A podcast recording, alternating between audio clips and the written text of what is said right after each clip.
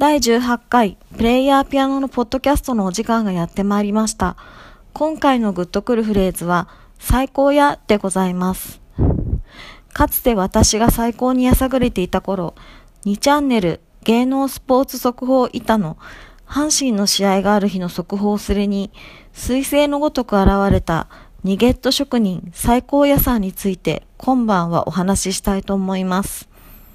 最高屋さんはその日の阪神戦の流れを見事に描写しつつ、ニゲットする職人だったのですよ。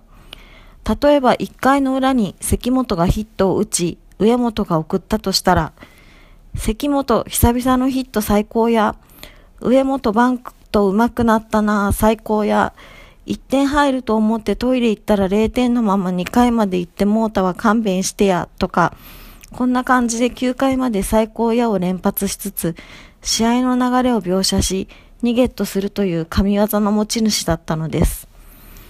たまに3ゲットの時もありましたけど、おおむね2ゲットしておりました。他チームの選手も批判することなく、例えばなんですけど、バレンティン打つわと思ったらやっぱり打たれたわ、さすがやな安藤お疲れさん。みたいな感じで褒めたたえるのですよ。まああんまりひどくやられた時は褒めたたえないですけど。そんな、決して誰も腐すことなく、毎日淡々と最高屋を続ける最高屋さんだったのですが、2009年10月9日、こんなニゲットを残し、彼は2チャンネルを去ってしまいます。全文私はコピって Gmail に送っておいたので引用いたします。ちなみにこの日は3ゲットとなっております。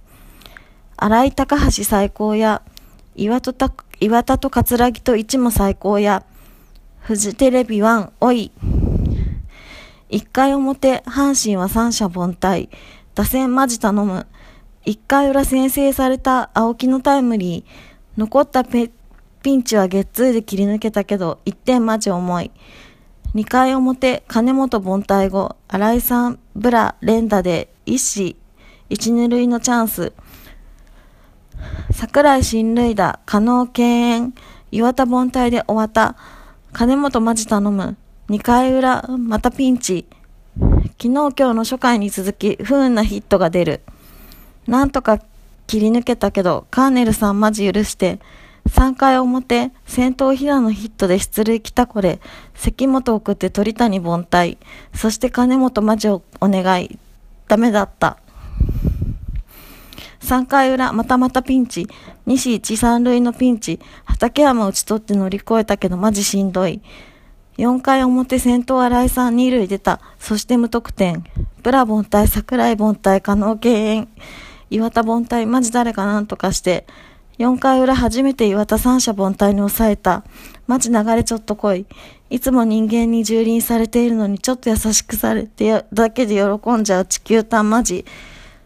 はあはあ。5回表、阪神も三者凡退。流れさん行方不明、マジどこ行った？5回裏、6回、両方、表、両方三者凡退。レッツショータイム始まった。ちょ、ここはマジじっくり言って。6回裏流れ来てもたヤクルトに。また川本タイムリー。四球2つで西、1、2塁の場面。マジ流れさんそっちに行かないで。7回表、流れさんいらっしゃった。先頭桜井ヒット、加納優エラーで1、3塁、マジ盛り上がってきた。代打、高橋光、センター前タイムリーヒット、マジ最高の仕事。流れさんを全力で追い返す阪神打線。無視1、2塁が平野バント失敗で1死1、2塁に関本凡退、マジ鬼畜。鳥谷、流れさんをつなぎ止めた。ヒットで西満塁を作り4番金本へ。マジ、ここで勝負決する終わった。最高やは今年で終わり。今年はいろいろあって、一部全部を見られなかった試合が増えた。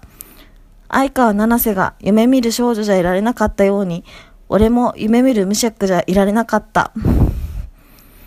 すいません、下手くそで。と、就職を匂わせ、最高屋さんは二度と2チャンネルに現れることはなかったのです。時を同じくして私もヘイトと差別を集めて煮込んだような2チャンネルは卒業してまともに生きようと思ったものです。まあ思っただけですが。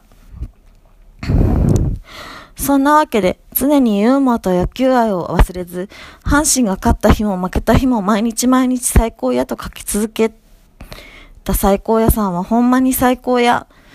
ということで第18回プレイヤーピアノのポッドキャスト、この辺でお別れしたいと思います。ご意見、ご感想等ございましたら、TwitterID プレイヤーピアノまでよろしくお願いいたします。ではありがとうございました。